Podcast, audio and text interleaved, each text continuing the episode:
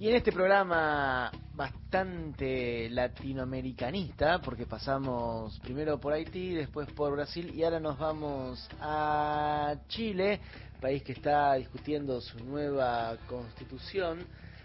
y en ese y en esa discusión, en esa militancia, en esa construcción, la comunicación, el derecho a la comunicación aparece quizás también como elemento central, clave, para ahondar un poco en esta cuestión y ver por dónde anda el debate allí en Chile. Estamos en comunicación con Danilo Ahumada, él es eh, comunicador, presidente del Colegio de Periodistas de Chile, director del largometraje El Paso del Diablo y productor general en UP La TV. Espero que lo haya dicho bien. Danilo, ¿cómo te va? Acá Sebastián Premisi, Luciana Glesser y Juan Francisco Martínez Peña, te saludamos. Hola, ¿cómo están? Buenos días. ¿Todo bien? saludarlas y saludarlos, ¿cómo están? Todo bien. Bueno, hecha esta introducción, eh, ahora en septiembre se tiene que, digamos, aprobar o, se va a plebiscitar si se aprueba o no la nueva constitución.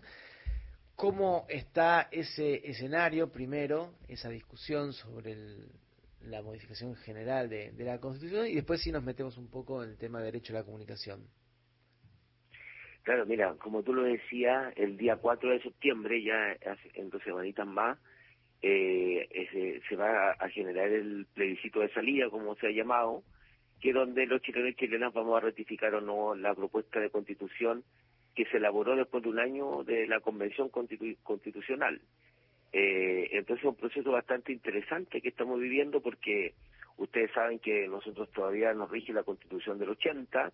es una constitución que sí, si bien es cierto, recibió modificaciones en el tiempo de la concertación, sigue siendo una, una constitución hecha, elaborada en dictadura,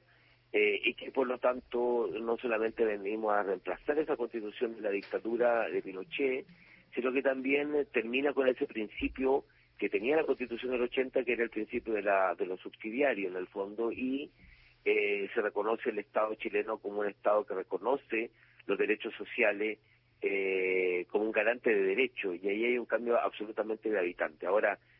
yo creo que es lo, central. Además se reconoce un Estado único, con reconoce las naciones, por lo tanto hay un reconocimiento de los pueblos originarios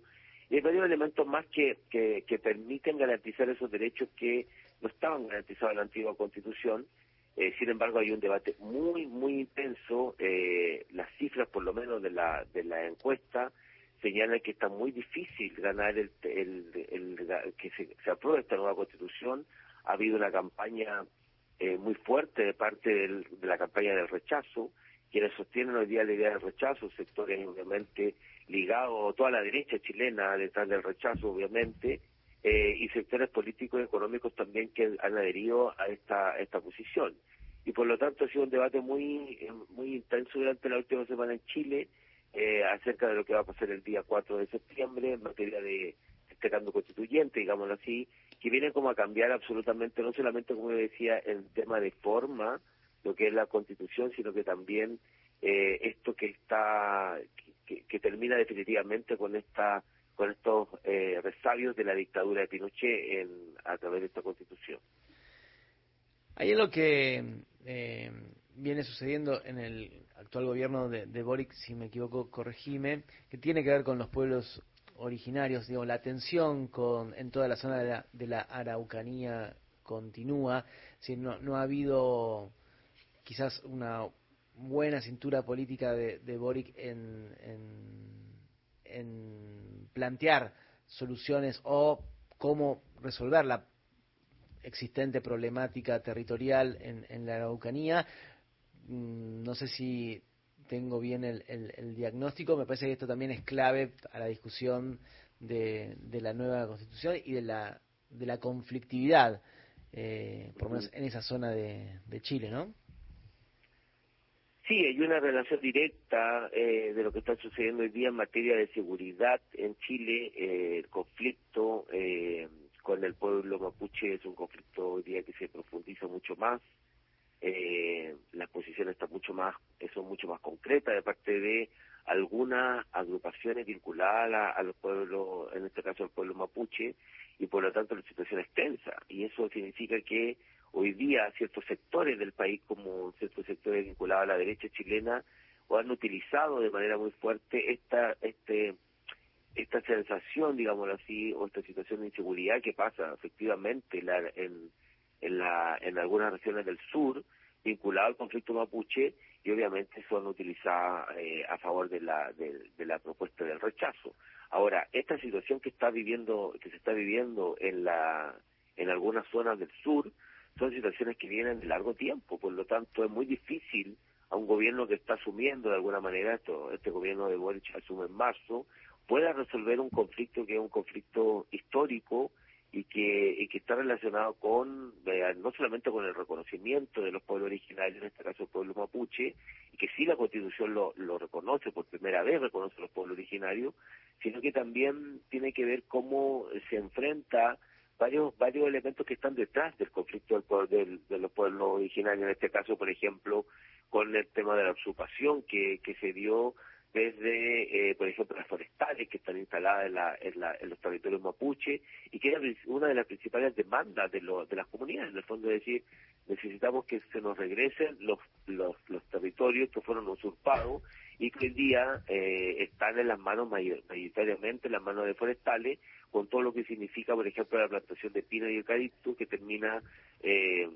en el fondo matando a las tierras, con, porque son tremendamente dañinos desde, el punto de vista de el consumo de agua, de la contaminación. Entonces, hay un problema histórico que está detrás y que hoy día el tema de la seguridad, por ejemplo, el tema de la migración también, son los caballos de batalla que tiene hoy día eh, la derecha, sobre todo, para poder instalar eh, una relación directa entre lo que está sucediendo en Chile hoy día en materia de seguridad y lo que viene en el proceso constituyente, que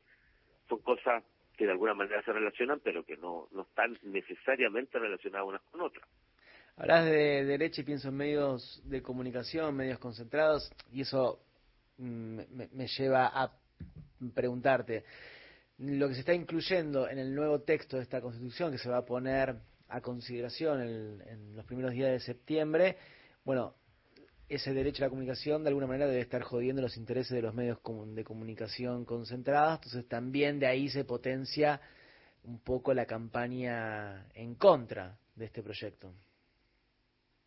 Sí, claro, el, mira, no, no estaba tan en el debate, digámoslo así, el debate estaba más en la interna nuestra de quienes nos importa el tema de, la, de las comunicaciones, periodistas, comunicadores,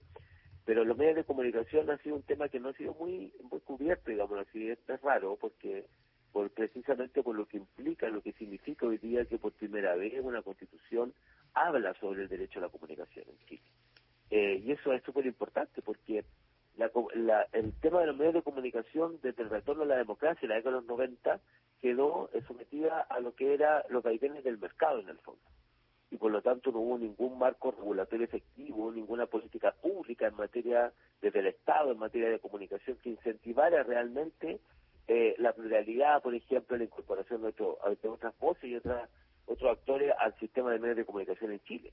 Entonces eso, lo eso permitió que hoy día tuviera, tengamos un, un sistema de medios de comunicación muy concentrado eh, y que responde precisamente a una ley política económica. Es muy claro lo que pasa en Chile, uno tiene que ver quiénes son los dueños de los medios de comunicación y cómo están distribuidos, por ejemplo, el espectro radiotécnico.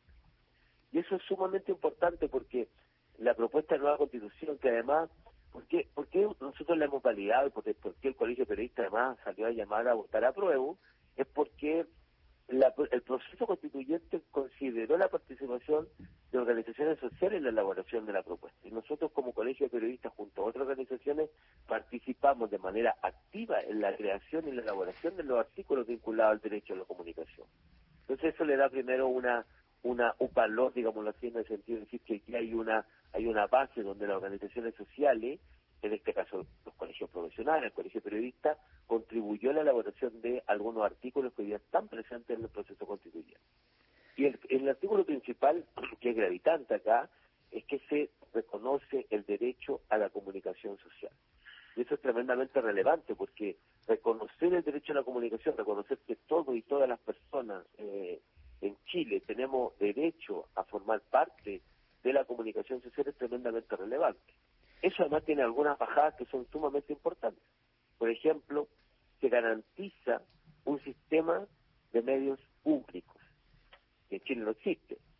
Y por lo tanto hoy día tenemos, el Estado reconoce la creación del sistema de medios públicos, reconoce los medios descentralizados que tienen que haber medios en alguna de, comunitarios, por ejemplo, y que el Estado va a tener una, un, un rol completamente distinto al rol que ha tenido hoy día, que es un rol que ha dejado, que ha permitido que en los medios de comunicación se autorregulen de alguna manera por el mercado económico, donde no tenemos un sistema de medios de comunicación público, por ejemplo, donde no hay fomento, incentivo a los medios comunitarios, a las radios comunitarias, a los canales comunitarios, y eso va a cambiar de alguna manera la eh, la forma de pensar las comunicaciones en Chile que creemos que es tremendamente relevante, porque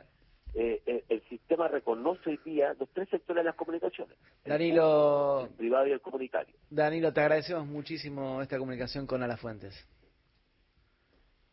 Gracias a ustedes.